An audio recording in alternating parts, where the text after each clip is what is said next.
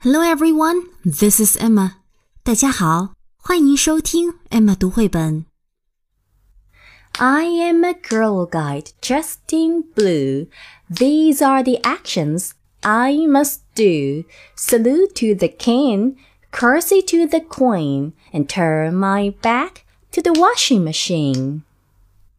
接下来，请听 Emma 老师用慢速朗读一遍。I am a girl guide dressed in blue. These are the actions I must do.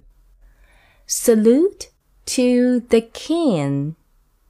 Courtesy to the queen. And turn my back to the washing machine.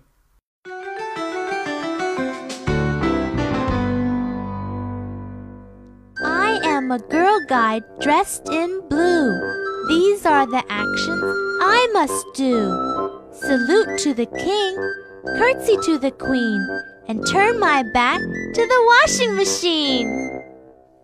I am a girl guide dressed in blue. These are the actions I must do. Salute to the king, curtsy to the queen, and turn my back to the washing machine. am a girl guide dressed in blue. These are the actions I must do. Salute to the king, curtsy to the queen, and turn my back to the washing machine.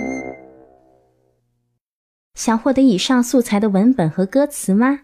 欢迎关注“艾玛读绘本”微信公众号，你所需要的都在那里。